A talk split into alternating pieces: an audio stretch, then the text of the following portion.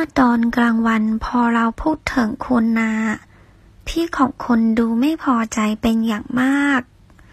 白天的时候，我们一说到呢，你的姐姐看起来很不满意。